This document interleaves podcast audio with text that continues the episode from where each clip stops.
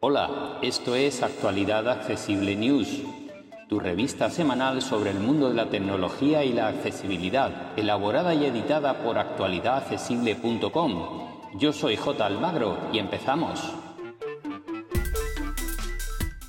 Hola, hola, hola, aquí estamos una semana más con nuestro resumen de noticias aquí en España, donde elaboramos este podcast y este vídeo. Es festivo, supongo que ocurrirá igual en otros países de tradición cristiana, pero estoy seguro que hay otros muchos países donde es un día laborable normal y corriente y aquí estamos nosotros para acompañaros y vamos a comenzar con las novedades de hardware de la semana.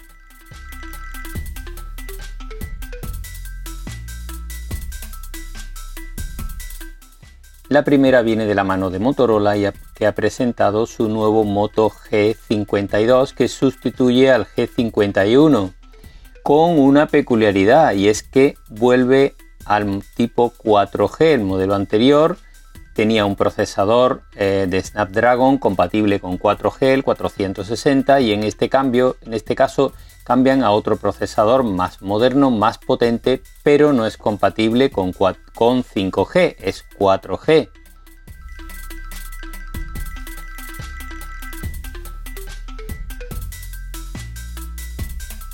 Su pantalla es de 6,6 pulgadas de tipo AMOLED con 90 Hz de tasa de refresco. Tiene agujero para la cámara frontal, sensor de huellas lateral y carga rápida de 30 vatios.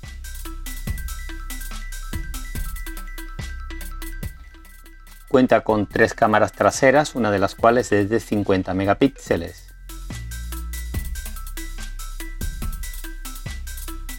Todavía no tenemos sus precios.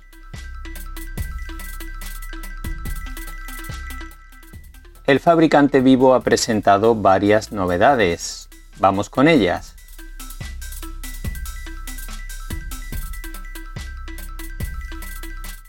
Comenzamos con el Vivo X Note, que es un terminal enorme de 7 pulgadas, por si no eran suficientemente grandes ya los que había, y eh, con buenas prestaciones.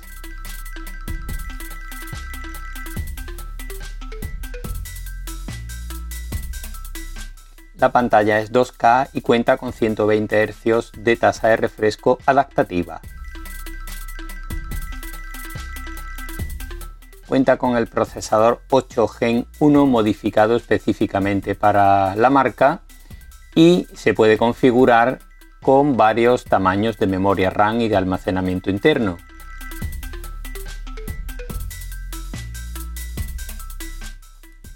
Las capacidades máximas son de 12 GB de RAM y hasta 512 de capacidad interna.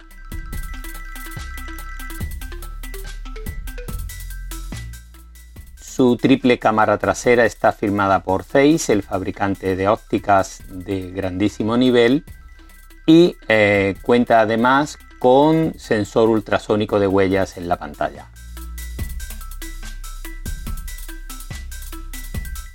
Sus precios arrancan en 865 euros al cambio, que es un precio razonable para un terminal con esta configuración.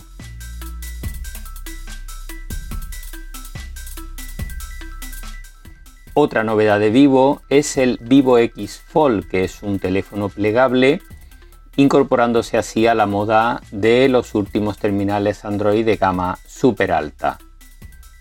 Su pantalla exterior es de 6,53 pulgadas y su pantalla interior cuando lo desplegamos tipo libro, como lo, lo abrimos tipo libro, llega hasta las 8 pulgadas, que es una tablet en realidad.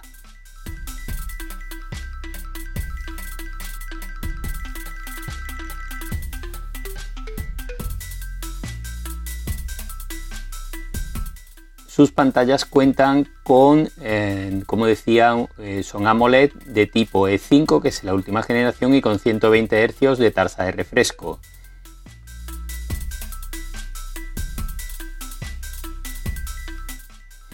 Sus cámaras traseras en este caso son cuatro, entre las que incluye dos teleobjetivos de distinta focal y un super gran angular.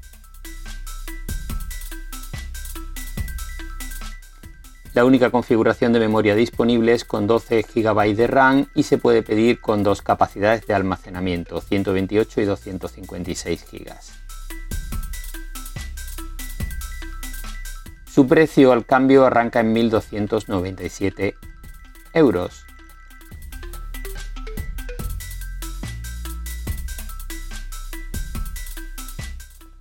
Vamos con la última de novedad de Vivo, que es la VivoPad, que es una tablet de 11 pulgadas con pantalla LCD de 2,5K y que eh, arranca en un precio en torno a los 360 euros con 8 GB de RAM, doble cámara trasera o em, detector facial, entre otras prestaciones. Eso sí, su software se queda en Android 11 modificado y preparado para tablets por el propio fabricante. Cuenta con una batería con carga rápida de 44 vatios y carga em, inversa, perdón, que no me salía la palabra, carga inversa de 10 vatios.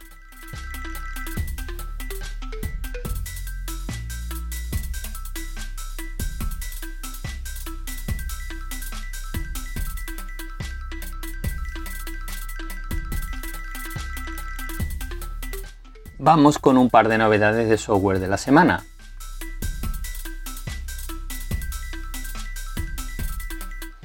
La primera viene de la mano de Google y de la aplicación de YouTube para dispositivos Apple, iPhone y iPad, y es que ahora va a incorporar de forma gratuita para todos los usuarios la función PIP, que es la que nos permite poner el vídeo en pantalla flotante mientras estamos en cualquier otra aplicación, haciendo consultas, etcétera, etcétera. Podemos mantener la reproducción de vídeo en la pantalla de nuestro terminal en modo flotante. Esto solo lo podían hacer los usuarios que tenían la versión premium de pago, pero ahora llega a todos los usuarios de dispositivos con iOS. Y eh, parece que ha levantado algunas quejas entre los usuarios de Android que llevaban tiempo esperando esta funcionalidad.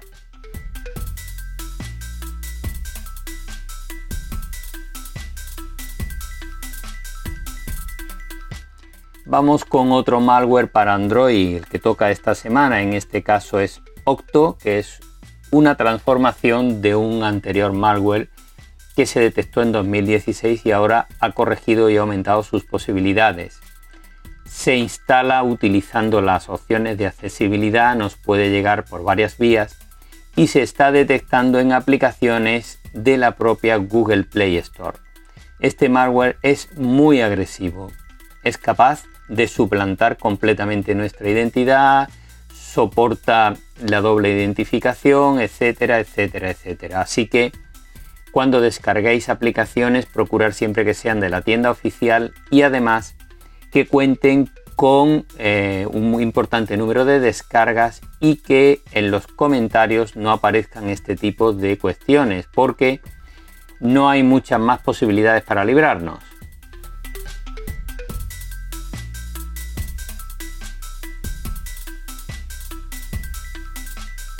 Vamos ahora con otras noticias publicadas en otros medios digitales que nos han parecido interesantes. Comenzamos con varias pruebas. En Sataka han probado el Oppo Fight X5 Lite. También han probado en Sataka el Samsung Galaxy A53 5G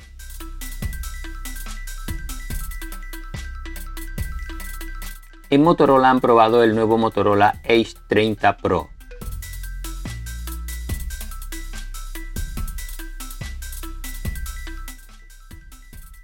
En Sataka también han probado el OnePlus 10 Pro.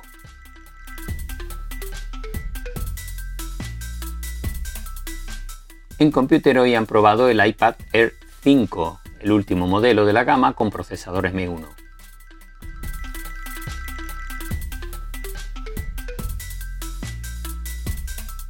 También en Computer hoy han probado la pantalla Apple Studio Display.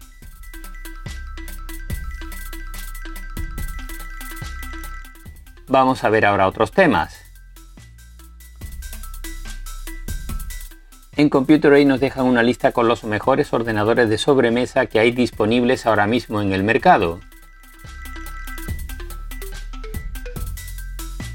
En Sataka nos dejan una lista con todas las pruebas, con sus vídeos y demás de los mejores móviles en relación calidad-precio presentados este año.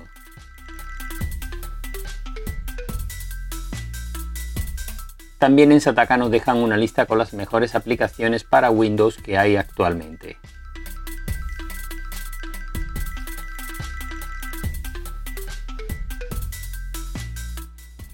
Y si eres usuario de Amazon Prime Video, en Sataka también nos dejan una lista con 26 trucos y funciones para sacarle el máximo partido.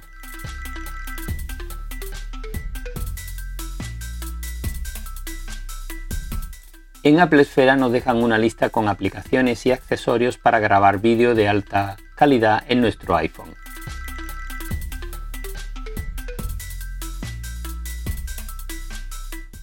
En Sataka encontramos una lista con productos de domótica en materia de seguridad para el hogar.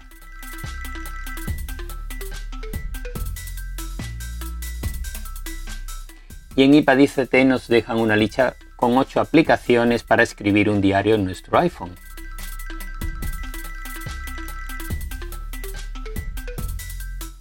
Vamos con unos cuantos tutoriales. El primero viene de la mano de Sataka y nos muestra cómo con la aplicación oficial de Google que acaba de lanzar podemos migrar de iOS a Android.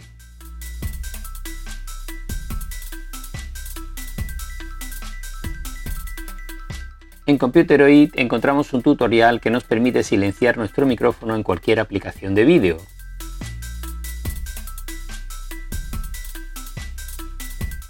Y en Apple Esfera nos dejan una lista muy interesante y el tutorial con 5 aplicaciones para tener más de 400 canales de televisión en nuestro Apple TV.